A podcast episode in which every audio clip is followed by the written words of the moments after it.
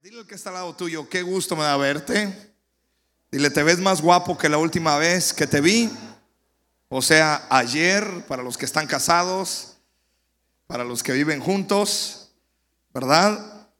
Y ya empezaron las vacaciones, pero estamos contentos de todo lo que Dios está haciendo y declaramos y bendecimos nuestra ciudad, ¿verdad? Quiero que levantes tu mano derecha y digas conmigo, yo declaro cielos abiertos sobre Ixtapas y Guatanejo.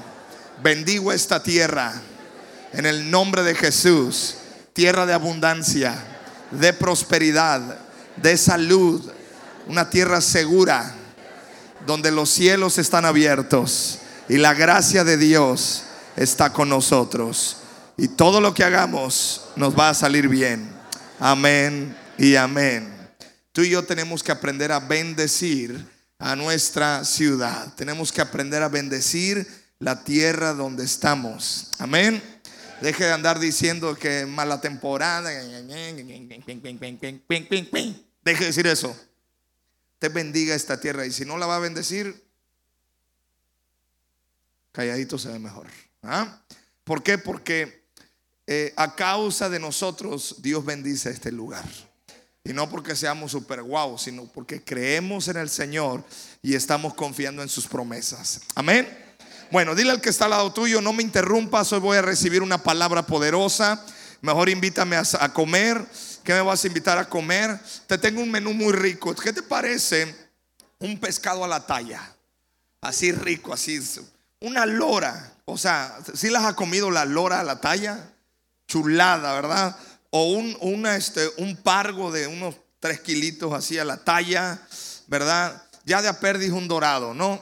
Y, este, y, pues si no, si no hay mucha pesca, pues aunque sea un jurel, un barrilete, algo, pero algo le tenemos que meter allá al asador. Entonces, no, no es cierto, pero vamos a recibir palabra de Dios. ¿Ya está listo para recibir el Señor? Ok, ya no se va a interrumpir entonces. Ahora dile al que está al lado tuyo, hoy vas a recibir una impartición del Espíritu Santo, vas a recibir, ahora hágale así, tres, dile, vas a recibir tres imparticiones, los tres soplos del Espíritu Santo, en el nombre de Jesús. Amén y amén. ¿Lo crees en esta mañana? Bien, vamos a ver aquí en la palabra, números capítulo 14, verso del 20 a 24. Vamos a ver una historia y ahorita te explico todo el contexto, pero vamos a leer estos versículos. Entonces Jehová dijo, le está hablando al pueblo de Israel, estaban en el desierto, yo lo he perdonado conforme a tu dicho. Estaba hablando ahí este asunto con, con Moisés. Mas tan ciertamente como vivo yo y mi gloria llena toda la tierra, todos los que vieron mi, mi gloria y mis señales que he hecho en Egipto y en el desierto, y que me han tentado ya diez veces y no han oído mi voz, no verán la tierra la cual, de la cual juré a sus padres. No, ninguno de los que me han irritado la verá. Wow. Pero a mi siervo Caleb, diga conmigo, pero a mi siervo, ahora quítenle el nombre de Caleb y ponga su nombre, diga, pero a mi siervo, y ponga su nombre ahí, este, ¿verdad? Aquí cada uno de ustedes ponga, dice, pero a mi siervo Caleb, por cuanto hubo en él, diga conmigo, otro espíritu. Otra vez diga conmigo, otro espíritu. Que esta es clave esta palabra para lo que hoy vamos a recibir. Por cuanto hubo en él otro espíritu y decidió ir en pos de mí, yo le meteré en la tierra donde, donde, donde entró y su descendencia la tendrá en posesión. Diga conmigo, yo recibiré todo lo que Dios me ha prometido. Ahora, vemos aquí esta historia. Eh, resulta, tal vez la conozcas, pero en esta historia Caleb junto con dos millones de judíos salieron de Egipto después de 400 años de esclavitud Dios levanta a Moisés, sacan a toda la a todo el, eh, eh, pueblo de Israel o los hebreos al desierto, iban a una tierra prometida, una tierra donde fluye leche y miel, pero algo pasó. Y aquí Dios lo está diciendo, me tentaron diez veces, no creyeron en mí. Dios está diciendo, ustedes no, no, no quisieron aceptar mi palabra. Entonces, eh, estaban esos, eh, eh, estaban, fíjate, a 12 días de camino para llegar a la tierra prometida. Y Dios dice, no, no porque su corazón es duro y porque ustedes me han tentado 10 veces. Horrenda cosa es caer en manos de un Dios airado. Horrenda cosa es saber la verdad, conocer a Dios, haber visto sus milagros, sus señales y seguir con un corazón duro.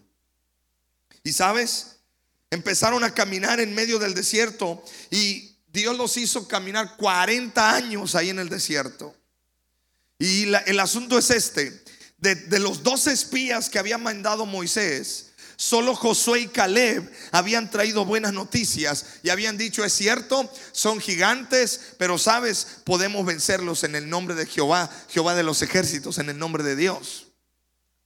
Entonces Dios miró en Caleb y en Josué, diga conmigo, otro espíritu. La gente que tenemos otro espíritu, nos diferenciamos de los demás. Y yo te quiero desafiar en esta mañana, atrévete a ser diferente. Atrévete a hablar diferente. Atrévete a tener otro espíritu porque la promesa del Padre es para ti. ¿Para quiénes son aquellos? La bendición de Dios para quién es. Diga conmigo, para los que tienen otro espíritu. O sea, no somos del montón. No hablamos igual que los demás. No nos comportamos igual que los demás. No maldecimos igual que los demás. Tenemos otro espíritu. ¿Cuántos tienen otro espíritu aquí en esta mañana? ¿Sabes por qué hay muchas cosas que Dios no te ha dado? No porque Dios no las quiera, es porque no ve en ti otro espíritu. Iglesia del Camino, ya estamos en la etapa, estamos a 12 días, a 12 días de distancia en lo espiritual de ver la gloria de Dios. Cuidado, no te vayan a retachar, porque tienes el mismo espíritu que el mundo, porque hablas igual. No, pues nos van a matar. No, que la temporada. No, que aquí no sé qué. Aquí no se vende. No, que el otro. Que no hay gente. Yo veo, yo ya veo si Guatanejo lleno de gente, hermano. No, que, no hay turismo y, y todas las playas repletas. Es que no seas del montón. Tú debes de hablar diferente. Diga conmigo, otro espíritu. ¿Alguien está recibiendo esta palabra? Ahora, entonces, ¿qué hizo? Dios se enojó y dice el Señor, me han tentado, me han molestado, ahora se van a quedar 40 años en el desierto. Cuidado, no te vayas a quedar 40 años en el desierto. Ahora, te voy a dar un dato curioso de Caleb. Caleb, cuando Caleb pasó esto, Caleb tenía 40 años. ¿Alguien aquí tiene más de 40 años? No me levante la mano. Digo, los que tenemos 28, amén. Pero Caleb tenía 40 años. Y Caleb, como tenía un espíritu diferente, diga conmigo, soportó, aguantó 40 años en el desierto. No era culpa de él, era culpa del montón. Pero no importó. Él dijo, yo sé que Dios a mí me ha prometido esa tierra prometida me la ha dado, eh, me, ha prometido esa tierra y sabes, yo creo. ¿Sabes a qué edad Caleb conquistó esa tierra? A los 80. Diga conmigo, hay esperanza. Del que está al lado tuyo, hay esperanza. Vamos a tener un grupo de conexión que se llaman los Caleb. O sea, esos que ya tienen 80 años y están todavía con ganas de conquistar. ¿Alguien tiene otro espíritu en esta mañana? Pero yo ya estoy viejito. Ah, ese es el espíritu de los demás. Pero yo tengo otro espíritu. Hey, la gente madura tiene otro espíritu. Y vamos a hacer otro grupo de conexión que son los de Matusalén, de los de 100 años para arriba. ¿ah? Esos Matusalén ya de...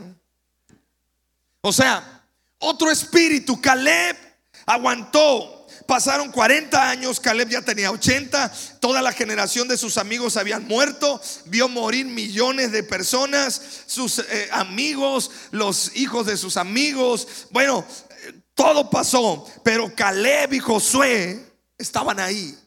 Y dice la Biblia que Caleb se va con Josué, que Josué era el líder y aparte de ser el líder era su amigo y le dice, ¿sabes qué? A mí Dios me prometió una montaña, yo quiero mi montaña, porque tal era mi fuerza a los 40 y la misma fuerza que tengo a los 40 la tengo a los 80. Así que Josué, yo te pido, dame esa montaña.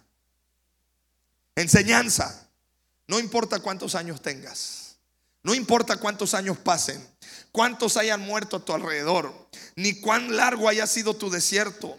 Tomarás tu montaña en el nombre de Jesús. Diga conmigo, tomaré mi montaña. Dios te dará los sueños de tu corazón. Pero ya estoy viejito, no le hace. No importa cuánto dolor hayas atravesado, ni cuánta gente se haya, se haya corrido de tu vista ni cuántas traiciones hayas sufrido, a la larga estarás en la tierra de tu bendición. Ixtapas y Guatanejo, la tierra de tu bendición. Tu colonia, la tierra de tu bendición. Ahora, yo te quiero hablar de algo que tú y yo debemos aprender a lidiar con esto, pero también debemos aprender a ser libres de esto, porque hay un momento donde tú y yo tenemos, ¿dónde nos diferenciamos nosotros de los demás? Diga conmigo, en la envidia. ¿Por qué no dijo fuerte? ¿Por envidia? Diga conmigo, en la envidia. Cuando tú sabes vencer la envidia, eres diferente a los demás. Cuando tú la envidia sabes procesarla, la sabes enfrentar y la sabes vencer en tu corazón, Tú ya eres diferente a los demás. Prepárate, hay una bendición para tu vida. ¿Por qué? Porque Caleb supo enfrentar la envidia, Josué también. Cuando ellos dijeron, esa tierra es buena, aunque hay gigantes, dice que, que hasta los querían ya, se puso la cosa tremenda ahí entre los espías. ¿Por qué? Porque ellos no dejaron, su hablar era diferente y la gente, escúchame, cuando tú hablas diferente, hay gente que te va a envidiar, pero también cuando tú ves a otro diferente a ti, tú puedes envidiar también. Y esa es una trampa tremenda. Diga conmigo, voy a aprender a manejar la envidia para recibir la bendición de Dios. Del que está al lado tuyo, no seas envidioso.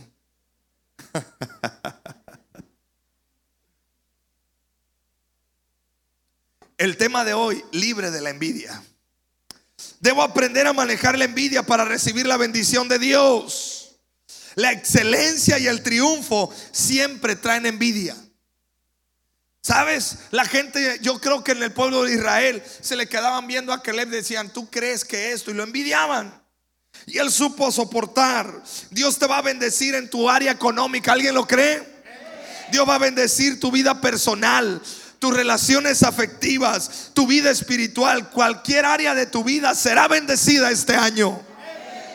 Pero tienes que saber enfrentar la envidia de los demás.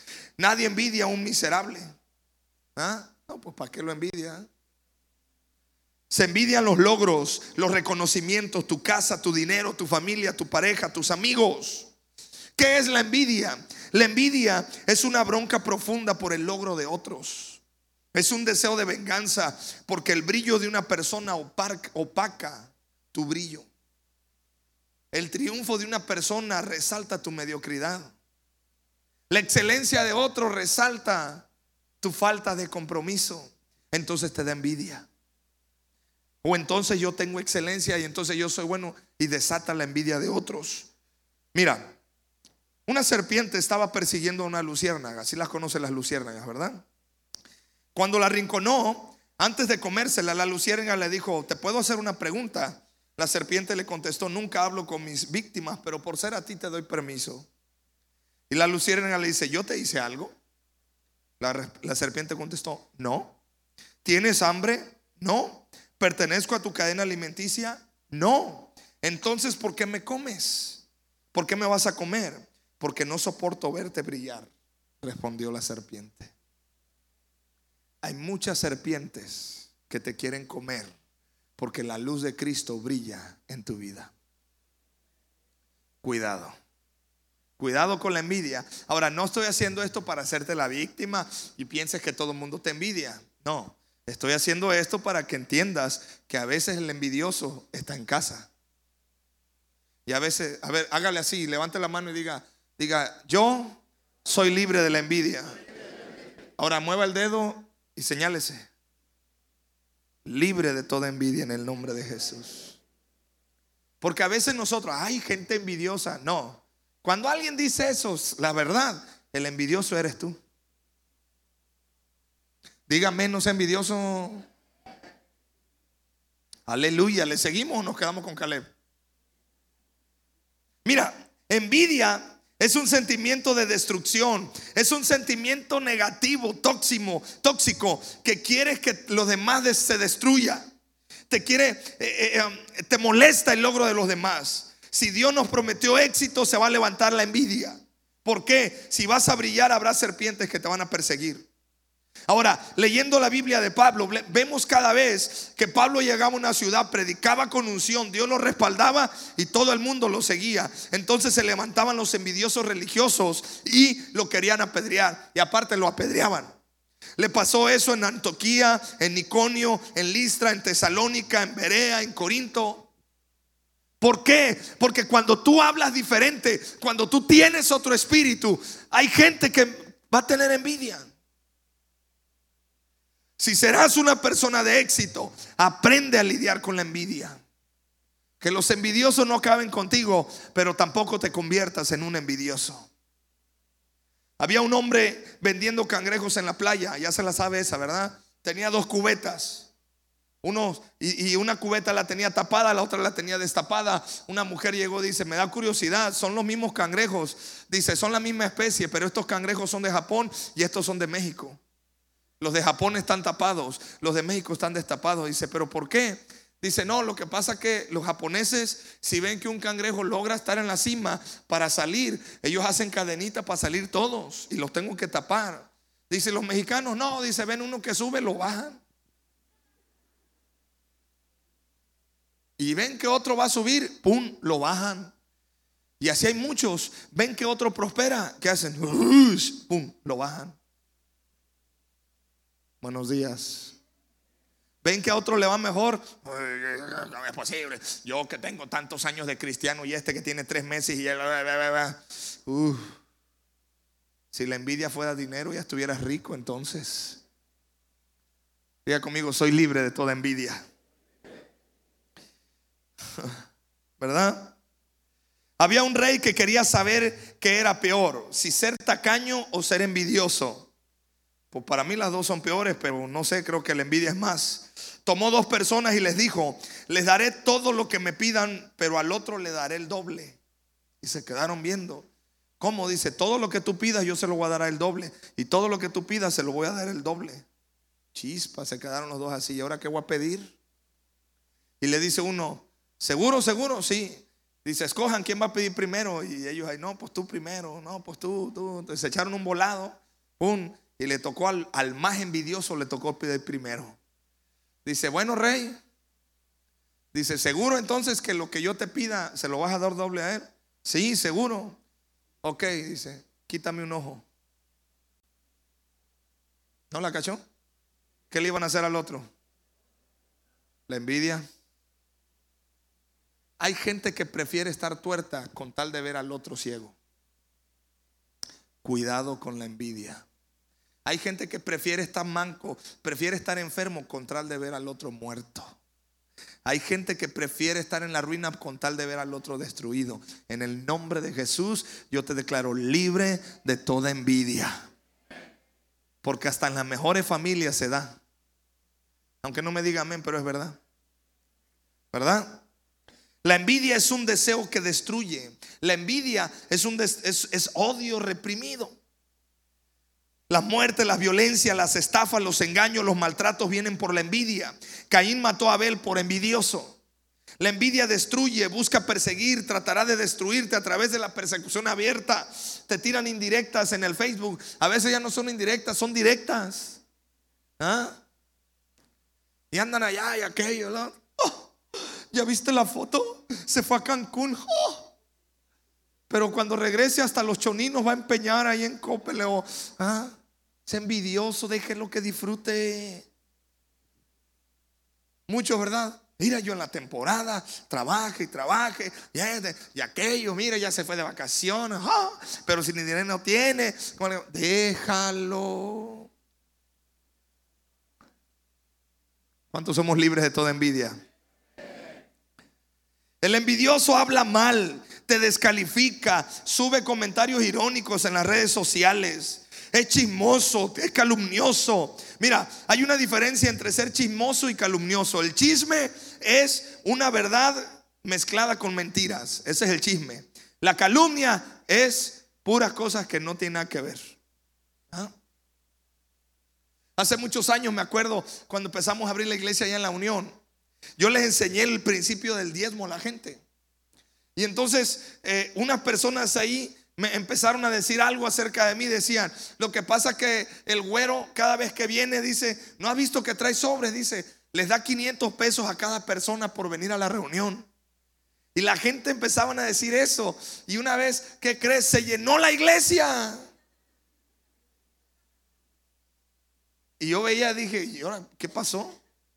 Y una doñita dice, la mera verdad, dice, nomás venimos a ver si es cierto que da los sobres. Ah, no, los sobres sí los damos, le digo, pero es para que ustedes diezmen, le digo. Dice, ¿no trae 500 pesos? Le digo, no, ¿quién les contó eso? No, porque fulano, que viene, le digo. Las calumnias. ¿A alguien de aquí lo han calumniado? Ay, pobrecito, que Dios te bendiga. Te hagas víctima. A todos nos han calumniado. ¿Han levantado chismes de ti?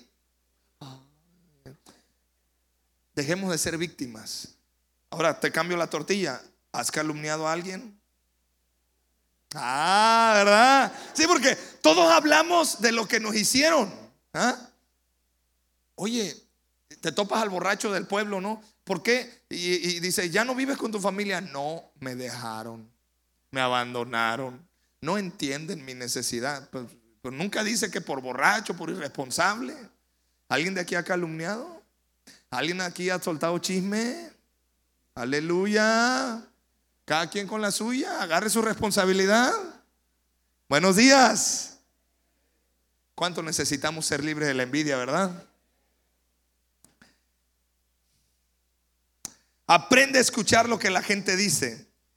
El que te descalifica con palabras siempre tratará de buscar amigos para, para echarte carrilla. Cuidado, aprende a escuchar lo que la gente dice y no le hagas caso a todos. Un anciano iba con su hijo menor. Iban al mercado del pueblo, ellos estaban en la sierra. Dice, hijo, ensilla, ensilla el, este, el, burro, súbete en él. Dice, vamos al pueblo. Pasaron por la primer comunidad. Dicen, fíjate ese viejo, no le da vergüenza. Dice él, prefiere que el burro y esto. Y le dice a su hijo, hijo, bájate. Y ahí van los dos, ¿no? Pasan a otra comunidad. Dice, mira, tan tontos, dice, para eso está el burro, para que ellos se suban. Dice, y ahí van los dos caminando. Y el viejito dice, hijo, vamos a subirnos al burro. Ya van los dos en el burro. Pasan a la otra comunidad. Dice, qué bárbaros, qué desconsiderados. Dos subidos en el burro. No tienen consideración del burro, que a veces es maltrato animal. Y dice el viejito, ¿y ahora qué hacemos? Dice, ese burro. Dice el, el viejito, bueno, vamos a cargar al burro tú y yo, hijo. Y, y cargaron al burro y llegaron al pueblo con el burro cargando y toda la gente se burló de ellos. Debes aprender a escuchar a la gente y de quién viene para que aprendas a lidiar con la envidia.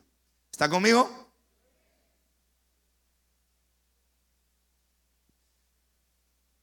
Me acuerdo que en la primaria, ¿verdad? Todos los niños batallan y tienen esa tendencia, ¿no? ¿Te acuerdas que antes, yo no me, no, no, no me recuerdo bien, pero sí me acuerdo que antes decían que había reloj contra golpes. No sé si yo sé, nomás fueron, fue, son recuerdos vanos, pero yo me acuerdo que era la marca Casio y eran reloj contra golpes. Y llegó un amigo presumido ahí a la primaria. Fíjate, un reloj contra golpes. Le digo, si es contra golpes, sí, agarré una piedra ¡pam! Y se le estrelló. Le digo, no, no es contra golpes.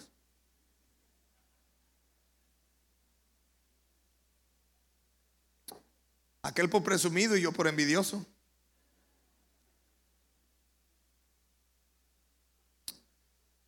La envidia siempre enferma. Di conmigo, la envidia, enferma. Mira, de verdad, no, exagero al decirte esto. muchas dolencias y sobre todo en los huesos tiene que ver con envidias. En serio, aquí sí quiero que abras tu corazón. Mira, Proverbios 14:30. La paz en el corazón da salud al cuerpo. La envidia es como cáncer en los huesos. Uf, eso está grueso. La paz en, en, el corazón da salud. Hermano, yo declaro la paz de Cristo en tu vida. Pero te declaro libre de la envidia. Analiza un poco tu corazón. ¿No estarás enfermo de envidia? Y la envidia te está dando cáncer. Hablando de cáncer en el hueso, estoy hablando de, que carcome los huesos, que te lastima internamente. Si el otro prospera, ¿qué vas a hacer? Bendícelo, que le vaya bien. Si el otro tiene el doble de ganancias que tu negocio, debes analizar esto. Tú estás ganando, aquel está ganando el doble. Gloria a Dios. Todos estos días yo me he dedicado eh, eh, eh, por terapia y por que me gusta, me dedico a, ir a pescar. Y sabes que sí da coraje, pero uno tiene que aprender a lidiar con eso. Tú estás pasando una hora, dos horas lanzando ahí tu caña o tu cuerda, no sacas nada. Llega Juan de las Pitayas, hijo de Dios, y tira la primera cuerda, el primero y saca un pargo de dos kilos y se va. En 15 minutos sacó la pesca que tú nunca sacaste en tu vida. ¿Sabes que se siente feo? O nomás me ha pasado a mí. Ya le digo, Señor, en serio, ¿qué onda? Y hay veces que me ha pasado, me dice, oye, compa, ¿no tiene un anzuelillo, hay una rapalilla, hay que te sobre? Sí, le digo. Y yo a veces por envidioso y por tacaño y por, yo digo, le voy a dar la que no me ha dado pesca. Pero usted, yo digo, entre mí ni va a pescar nada, ¿no? San, la tira curelón de 15 kilos. Por envidioso. Sé libre de la envidia, porque la envidia te enferma. La envidia te llena de cáncer, hablando en lo espiritual, pero puede que hasta en lo físico. Dile que está al lado tuyo, sé libre. Pasa nada, hombre. Te va bien a ti, que te siga yendo bien a ti. Hermana, si, si, tu, si tu cuñada adelgaza más rápido que tú, no se envidiosa, hermana. Déjela que siga adelgazando. ¿Ah? Si tu marido sigue gordito y el de la. Está pachoncito, hombre. Esa panchita.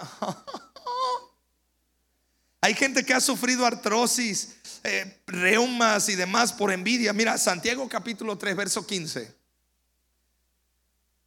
Pues la envidia y el egoísmo no forman parte de la sabiduría que proviene de Dios. Dichas cosas son terrenales, puramente humanas y demoníacas. Fíjate, la envidia es demoníaca. Pues donde hay envidias y ambiciones egoístas, también habrá desorden y toda clase de maldad. La palabra desorden, me puse un poquito a investigarla más en el griego, tiene que ver con desórdenes mentales, problemas mentales. O sea, la envidia puede lastimar tu cerebro. Wow. Yo te declaro libre de la envidia. Porque hay una bendición esperando por ti. ¿Y en qué somos diferentes? La gente que tenemos espíritu diferente, sabemos lidiar con la envidia y somos libres de toda envidia en el nombre de Jesús. Cuando alguien descalifica a otro, te envenena, no es para bendecirte, sino para que sufras y no alcances la bendición. Cuidado si alguien viene, mira, te voy a contar algo de fulano, es para que estemos orando. No, es por envidia, porque quiere también envenenarte a ti también. Repréndelo en el nombre de Jesús. Y dile todo lo que me quieras decir, tráeme al otro y aquí delante vamos a solucionar todo. Ok, ahora vámonos a otra parte. ¿Por qué Dios pone gente bendecida cerca de mí? Esa es la otra parte. ¿Cuántos conocen gente bendecida? Ante la mano si usted ha visto y conoce gente bendecida. ¿Por qué Dios los pone? ¿Por qué Dios me rodea de gente bendecida? Para que sepas lidiar con la envidia y seas libre de la envidia. Porque tienes dos opciones. O aprendes de la gente bendecida o los envidias. Ay, mira que él nomás puso el negocio y le va bien. seguramente hizo brujería. Mm, envidioso. ¿No te das cuenta que Dios te pone a alguien bendecido para que tú crezcas y avances? Número uno, ¿por qué Dios me pone gente bendecida? Primero, quiere observar tu reacción. Quiere observar qué tan bien o qué tan mal reaccionas. ¿Qué sientes cuando alguien prospera y tú no? Sé honesto, no me digas ahorita, pero quiero que te preguntes esto. ¿Qué sientes cuando a alguien le va bien y a ti no?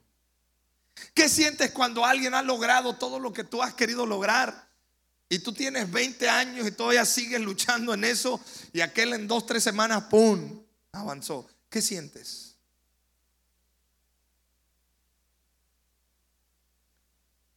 Diga conmigo, Dios quiere sanarme. ¿Qué sientes cuando alguien viene y le aumentan el sueldo al triple? Jovencita, ¿qué sientes cuando alguien se pone de novia con un, chavo, un galanazo, así un güero alto, ojos verdes, trabado, canta bien, tiene unción, tiene casa, dinero, te trata bien? ¿Qué sientes? ¿Envidia? Bueno, eso no existe, pero le exageré un poquito, ¿ah? ¿Te molesta que hablen bien de otro y de ti no? Cuando alguien, hablan bien de, oh, es que aquel y, y parece que a ti te están echando limón en la llaga podrida que era tu vida, tirada entre la basura, ahí el Señor te levantó. ¿Qué sientes cuando el otro se compró su coche y tú ni para la combi tienes? ¿Qué sientes que el otro ya pagó sus deudas y tú sigues metido ahí luchando? ¿Qué sientes cuando el hijo del otro va bien en la escuela y el tuyo va mal? Decía un amigo de nosotros en la familia, dice, cada vez que voy a recoger las, la boleta, dice, me dan ganas de salirme, pero por la barda, dice, porque por la escuela, por, por la puerta, todos presumen las buenas calificaciones y yo me tengo que esconder, dice, porque mi hijo. Mira, vamos a ver una, una situación que le pasó al profeta Samuel ungiendo a David. Primera de Samuel capítulo 16, verso del 11 al 13. Después Samuel preguntó, ya habían pasado todos los hijos de Eli y de, de, Isaí, perdón, y, y nadie era el rey. Y preguntó, ¿son estos todos los hijos que tienes? Queda, todavía el más joven, contestó Isaí, pero está en el campo cuidando las ovejas y las cabras. Manda llamarlo de inmediato, dijo Samuel. No nos sentaremos a comer hasta que él llegue. Entonces Isaí mandó a buscarlo. El joven era, era de la costa, digo, era trigueño, apuesto y de hermoso y hermoso de ojos. Se parece a tu marido, hermana. Y el Señor dijo: Este es, úngelo. Al estar David de pie entre sus hermanos, Samuel tomó el frasco de aceite de oliva que había traído y ungió a David con el aceite. Y el Espíritu del Señor vino con gran poder sobre David a partir de ese día. Luego Samuel regresó a Ramá. Interesante. Al más pequeño de la casa, al que nadie pelaba, ¿cómo lo ungió, Dios? Diga conmigo delante de todos.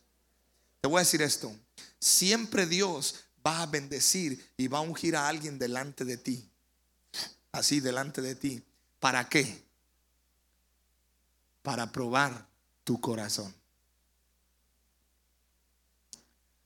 Yo quiero que tú seas libre de toda envidia. Siempre delante de ti vas a ver la bendición de otro y tú te vas a quedar. ¿Y, y yo? ¿Soy hijo de guacho? ¿Soy qué? O sea, ¿qué pasó conmigo? Yo tengo años aquí también en la iglesia y para mí no hay. No, sí hay. Pero lo que Dios está haciendo es tratando con tu corazón. Buenos días. ¿Por qué Dios hace eso? Porque Dios quiere sanarte y liberarte de toda envidia. ¿No hubiera sido mejor ungirlo en privado a, David? No, delante de sus hermanos para que de una vez lo que va a tronar que truene. ¿Por qué lo ungió delante de la gente? Escúchame, aquí te va una verdad espiritual. Antes de bendecirte, Dios primero ungirá a otro para observar la reacción de tu corazón. Si reaccionas bien, recibirás lo mismo que recibió el otro y probablemente el doble.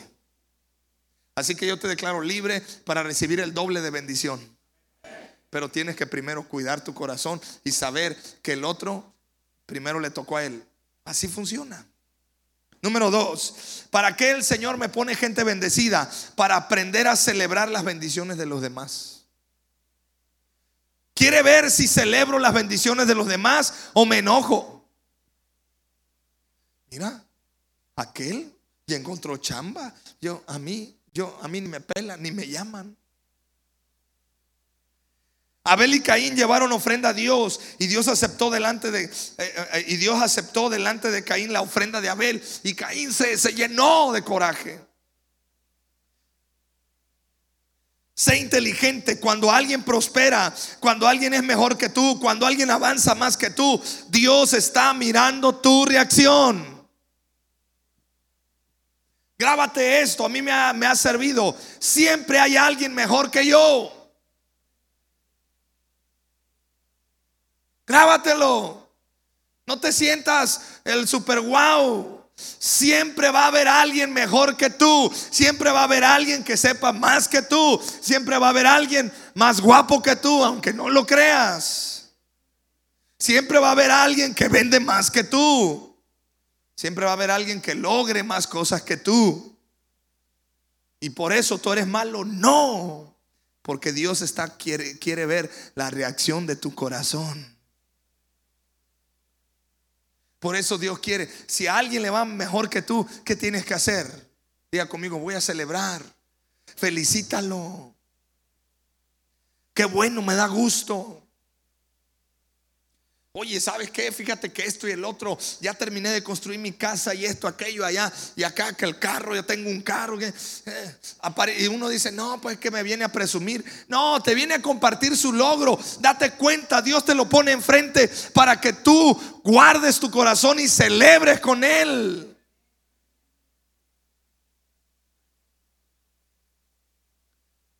Cierta ocasión, fuimos a casa de un amigo porque él había construido. Es en otra ciudad, fuimos en otro lado, a otra cuestión. Un amigo pastor, y había construido ya, él, nos había hablado de esa casa y de repente nos mandaba fotos, mensajes, y fuimos a, esa ciudad y, pasamos, y andábamos ahí con otros amigos y dice, los quiero llevar a mi casa y esto. Y me dice uno de ellos, dice, ahorita nos va a presumir su casa y nos va a enseñar todo. Dice, mira, nos la va a presumir. Yo dije dentro de mí, yo quiero ver, yo no quiero, yo no, digo, yo quiero ver. ¿Y sabes qué hacía yo? Digo, qué bueno. Y yo, yo le digo, ¿cómo le hiciste? ¿Qué pasó? ¿Qué, ¿Cómo le? Y el otro compañero que iba conmigo,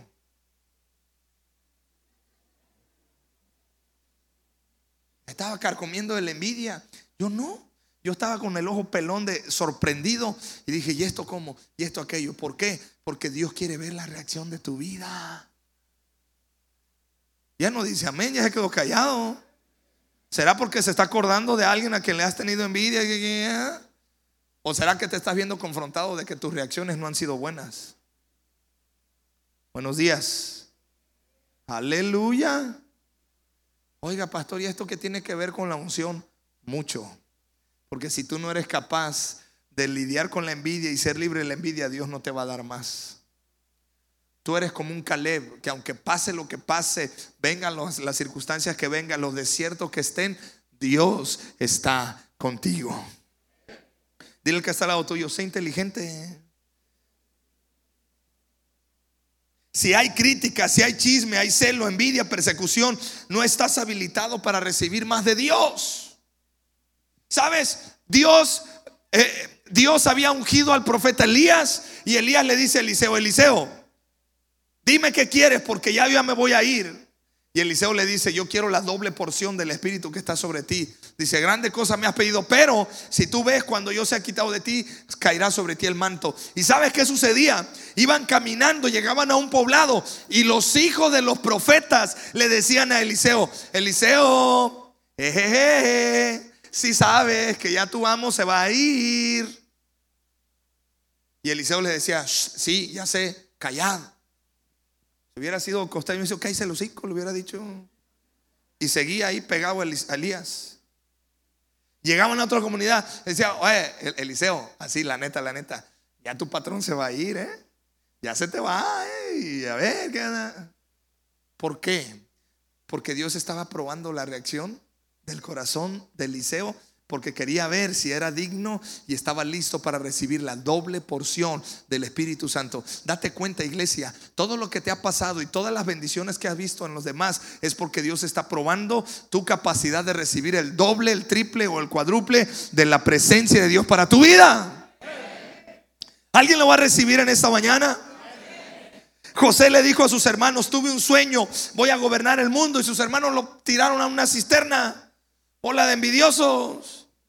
Y luego lo vendieron como esclavo. Pero José jamás reaccionó en enojo y en odio. Guardó su corazón. Después la mujer de Potifar lo anduvo ahí. Le dio la corretiza de su vida. Quería acostarse con él. Y José no se puso de víctima, lo metieron a la cárcel y de la cárcel Dios lo puso a gobernar la nación más poderosa. En ese tiempo, sobre ti hay una gran unción. Guarda tu corazón. No envidies a otros y sé libre de la envidia. Diga conmigo, soy libre de toda envidia. Porque yo tengo otro espíritu. Porque en mí está el espíritu de Dios.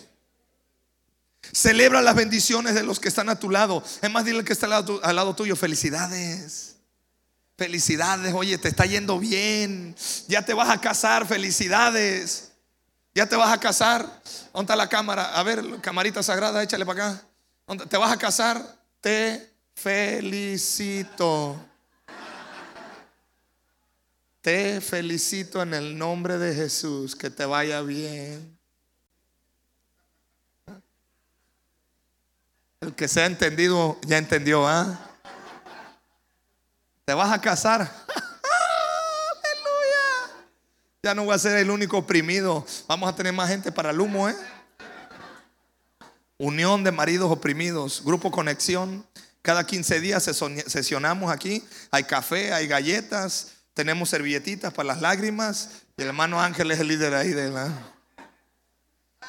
Tal vez no aprendamos mucho, pero sí nos vamos a reír mucho. Cuando tú celebras la bendición de otro, Tú le estás diciendo a Dios, estoy listo para recibir esa bendición y otra más. A mí me da gusto que te vaya bien. Me da gusto. Hay veces que a mí luego me, eh, ah, me dicen, oye, aquella iglesia le está yendo bien. Gloria a Dios. Porque quiere decir que ya somos más compartiendo la palabra para Ciguatanejo. Más gente vamos a rescatar del infierno. No sea envidioso. Si el que está al lado tuyo va, va, creciendo, imagínate, ya está sirviendo en la iglesia, Dios lo está usando, ya sirve, ya esto, ya aquello. Ay, seguramente algo tuvo que haber hecho con el pastor. No, no hizo nada. No sea envidioso, usted también puede hacerlo. Amén.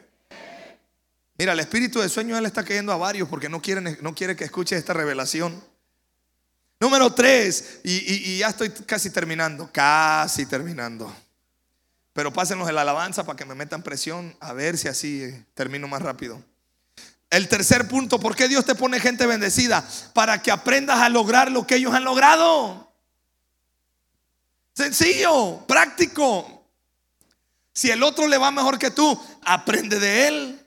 ¿No crees? Poquitos amenes.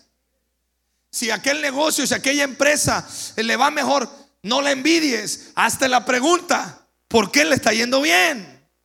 Si ese padre de familia con sus hijos está bien, su familia está estable, no le envidies. Invítale una cena y pregúntale cómo le está yendo. ¿Por qué? Yo aprendí un principio que leí en un libro y ese es el que yo hago. Gente que a mí me impacta, gente que yo quiero aprender de ellos, yo los invito a cenar. Porque yo he aprendido a invertir para superarme. Y los invito y le digo, tú y yo vamos a tener que cenar. Y ya cenando le digo, ¿cómo le has hecho? ¿Qué pasó? Platícame. ¿Tuviste fracaso? ¿Fracasaste? Dice, no, fracasé como 22 mil veces. Digo, que yo llevo 19 mil. Me faltan otras. Me faltan 3 mil más fracasar. Le digo, y ya merito llego entonces. Es que yo esto acá y acá. ¿Para qué Dios pone gente bendecida a tu lado, no para que los envidies, para guardar tu corazón, ver la reacción, para que celebres con ellos, pero también para que aprendas de ellos. Dile al que está al lado tuyo, tengo mucho que aprender de ti. ¿Sí o no? No dice amén, le digo pues, le digo. ¿Tú qué me vas a enseñar? Yo que tengo 48 mil 558 mil millones de años aquí en la iglesia, ¿tú qué me vas a enseñar? ¿No? ¿Ah? Chamaco este que, eh, si ya está ruco, ya pasó, de, ya pasó de moda, ¿qué me va a enseñar? No, tú puedes aprender del que está al lado tuyo. Está muy serio. Si alguien te cuenta su logro, no es para envidiarlo, sino para que te inspires. El envidioso mira el coche que tienes, pero no ve cuánto te costó pagarlo. ¿Sí o no? El envidioso ve la, casa que construiste, pero no ve cuánto esfuerzo le tuviste que meter a tus finanzas para llegar a construir eso. El envidioso ve cómo Dios te usa con la unción, pero no ve las noches y las madrugadas que te levantas a orar y a leer la Biblia y a estar en la presencia de Dios. El envidioso ve que te fuiste de vacaciones, pero no sabe que llevas tres años ahorrando para irte de vacaciones. Buenos días. ¿Verdad? El envidioso ve que tú eres sano. Ay, me da coraje que eres sano, sí, pero no ve que tú te cuidas, que tú le pones cierrecito a la boca para no comer, que haces ejercicio, que te disciplinas, que eso no lo ve, pero tienes que verlo.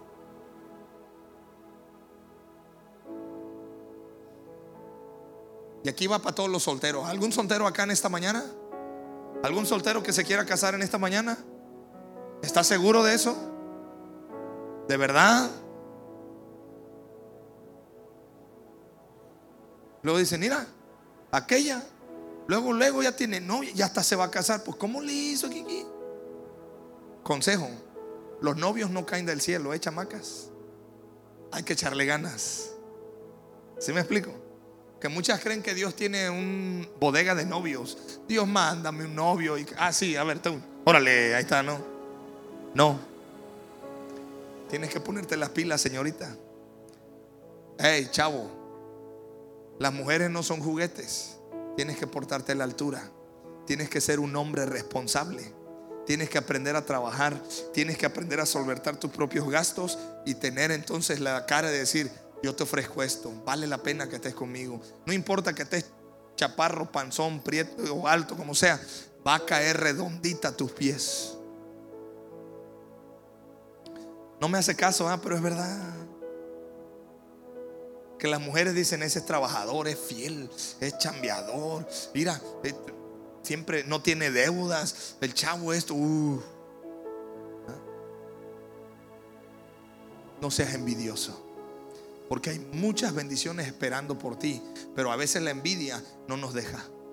Pero hoy declaro y profetizo, esta iglesia, tú tienes otro espíritu. Eres como Caleb, otro espíritu está en ti.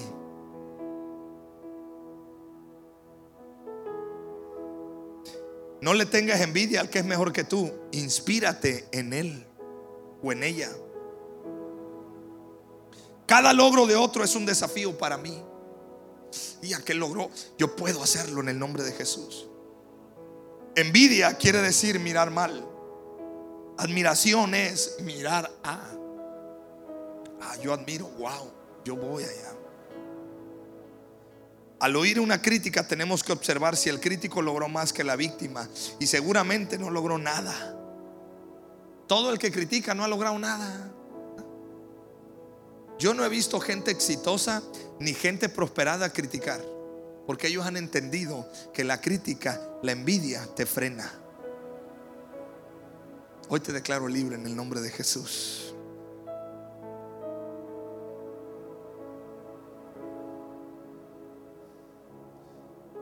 Hay tres, hay tres diferentes bendiciones. Bendiciones privadas, bendiciones públicas y super bendiciones. Las bendiciones privadas son aquellas que Dios da y nadie se entera. Las bendiciones públicas, por ejemplo, si te pones de novia, de novio, te casas, tienes hijos, bueno, pues todo el mundo se enteró que te fue bien. Te compraste un carro, pues todo el mundo sabe que tienes un carro nuevo. Pero las super bendiciones son aquellas que Dios te da y no solamente te bendicen a ti, sino que bendicen a todos los que te rodean. Yo declaro y profetizo, tú vas a recibir la super bendición de Dios. ¿Sabes qué pasó con Caleb? Te la voy a explicar. Toda la gente, Josué se encargó de repartir la tierra a todos los israelitas. Literalmente le repartía su terreno. Órale, este terreno es para ti, este terreno es para ti. Y llegó Caleb dijo, yo no quiero terrenito. A mí me van a dar ese cerro. ¿Sí me explico? ¿Por qué? Porque Caleb no estaba viendo para él. Caleb estaba viendo para toda la gente que estaba con él. Tú eres un super bendecido. La iglesia El Camino somos super bendecidos. Porque no nada más te bendecimos a ti, bendecimos a todos los que están a nuestro alrededor. Tú eres súper bendecido. No te vas a quedar con tu bendicioncita. Ay, mi bendicioncita. Muchos de ustedes se parecen al de al que sale en El Señor de los Anillos. Él es mi Gollum. Mío, mi precioso. Y ahí traen su cochinadita de, es mío, mi precioso. ¿Sí la ha visto la película esa? No es pecado ver esas películas, ¿eh? Pero muchos así están, mi, mi bendicioncita. Ay, Dios te quiere dar más. ¿Alguien tiene otro espíritu en esta mañana? Que no solamente se queda con su bendicioncita personal o la bendición ahí, pues hay dos, tres. No, Dios te quiere súper bendecir.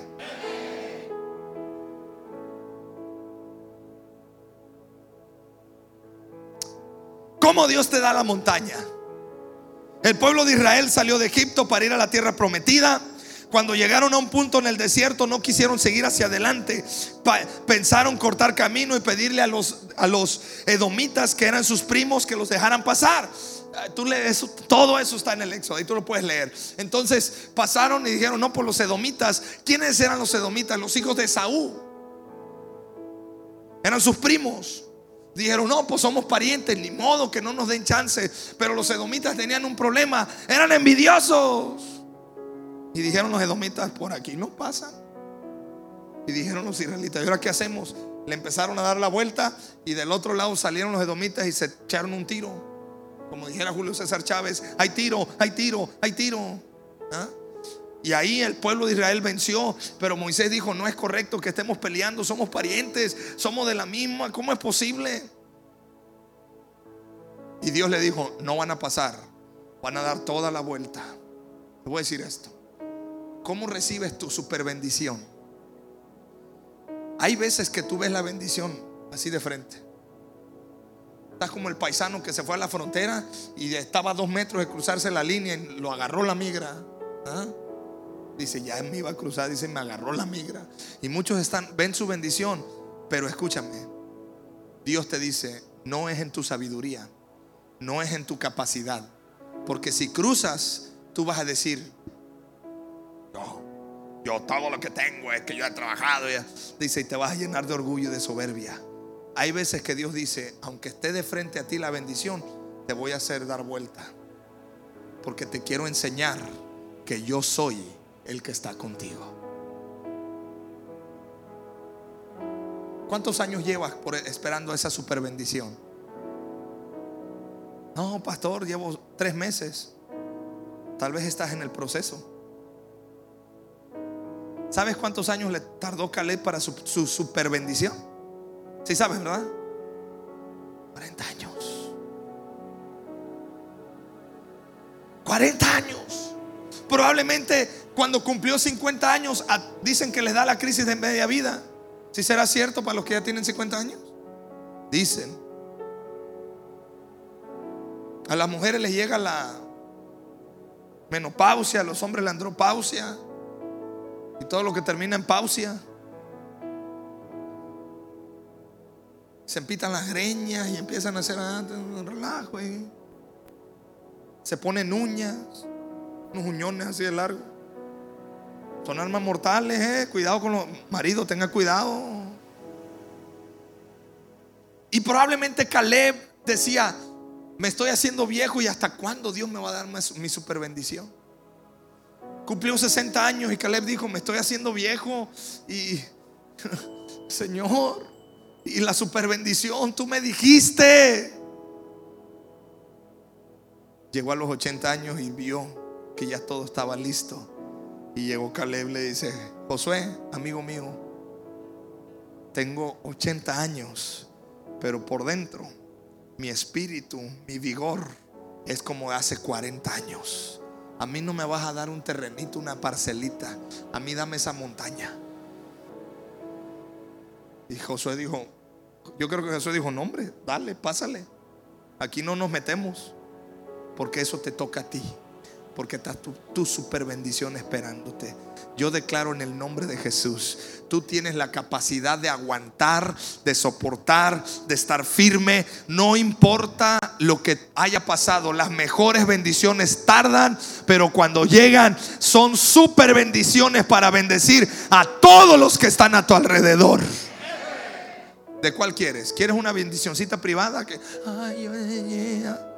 ¿Quieres una bendición que todo el mundo se dé cuenta, ay no, mira, le está yendo bien, o quieres una super bendición.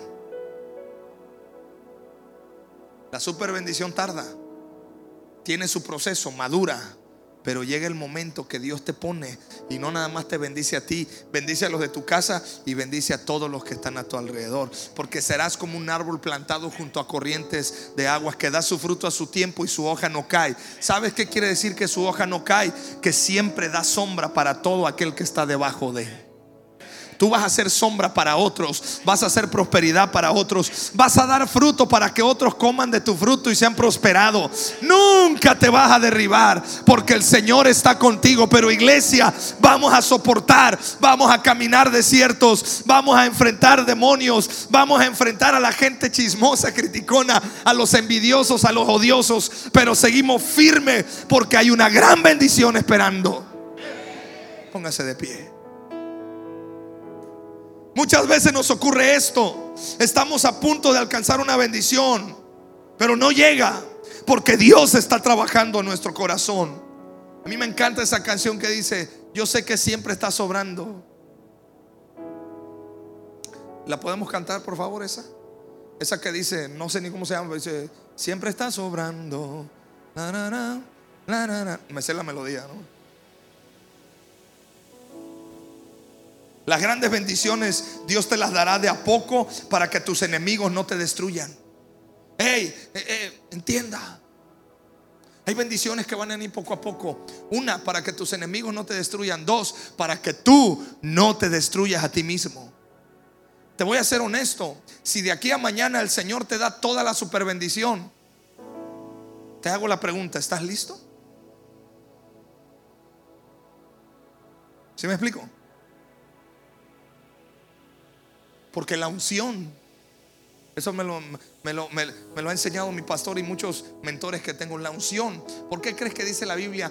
Hay un mayor peso de la gloria de Dios. La gloria de Dios pesa.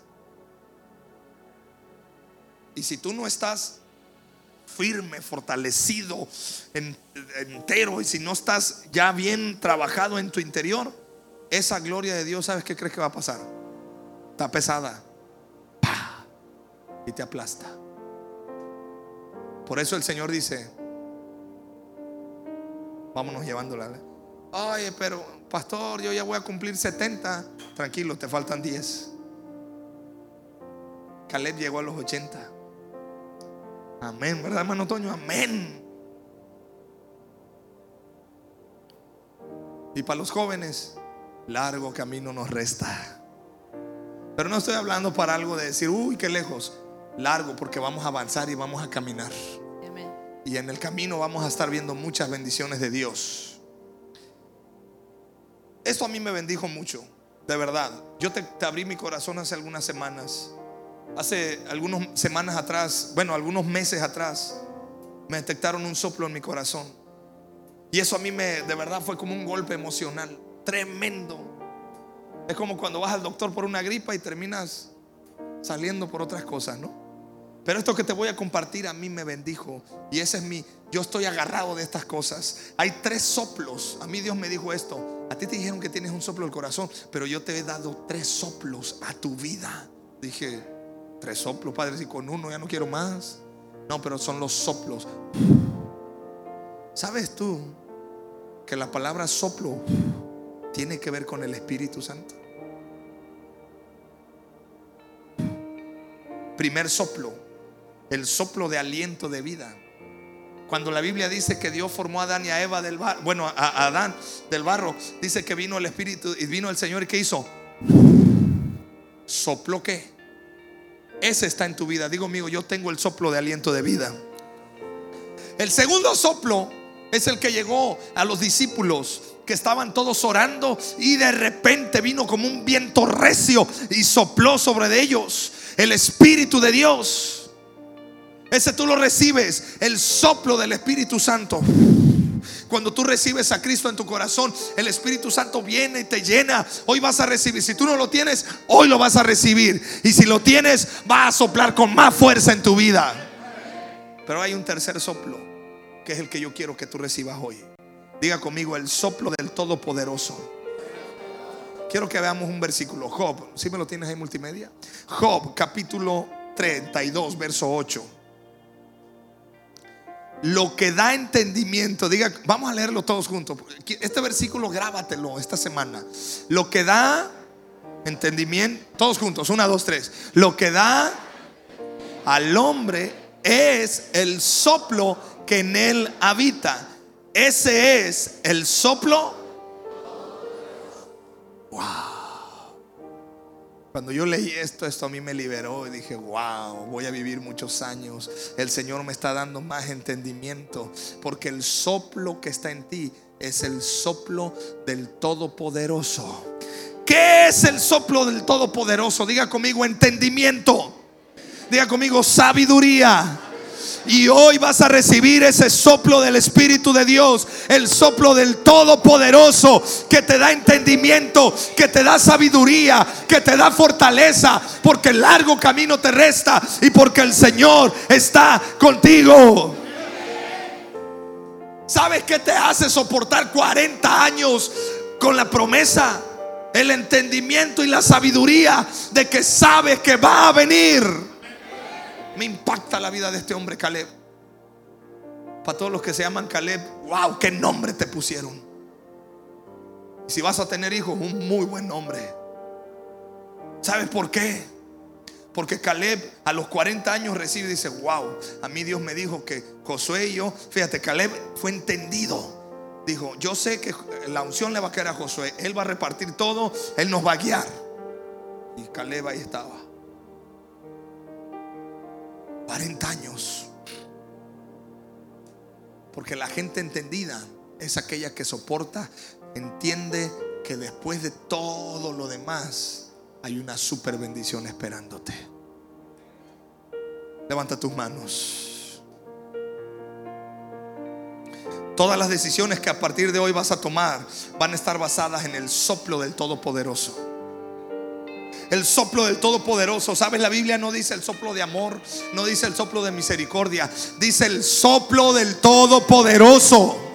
¿Por qué? Porque el Todopoderoso viene sobre tu vida y Él te cambia tu manera de pensar, Él te cambia tus pensamientos. El Todopoderoso, ¿sabe por qué? Porque vas a tener el pensamiento de Cristo, vas a tener las ideas del cielo para tu vida.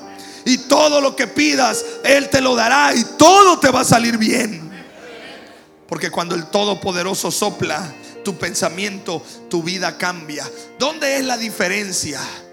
Caleb tenía el soplo del Todopoderoso. Por eso Caleb tenía un espíritu diferente. Así que levanta tus manos en el nombre de Jesús.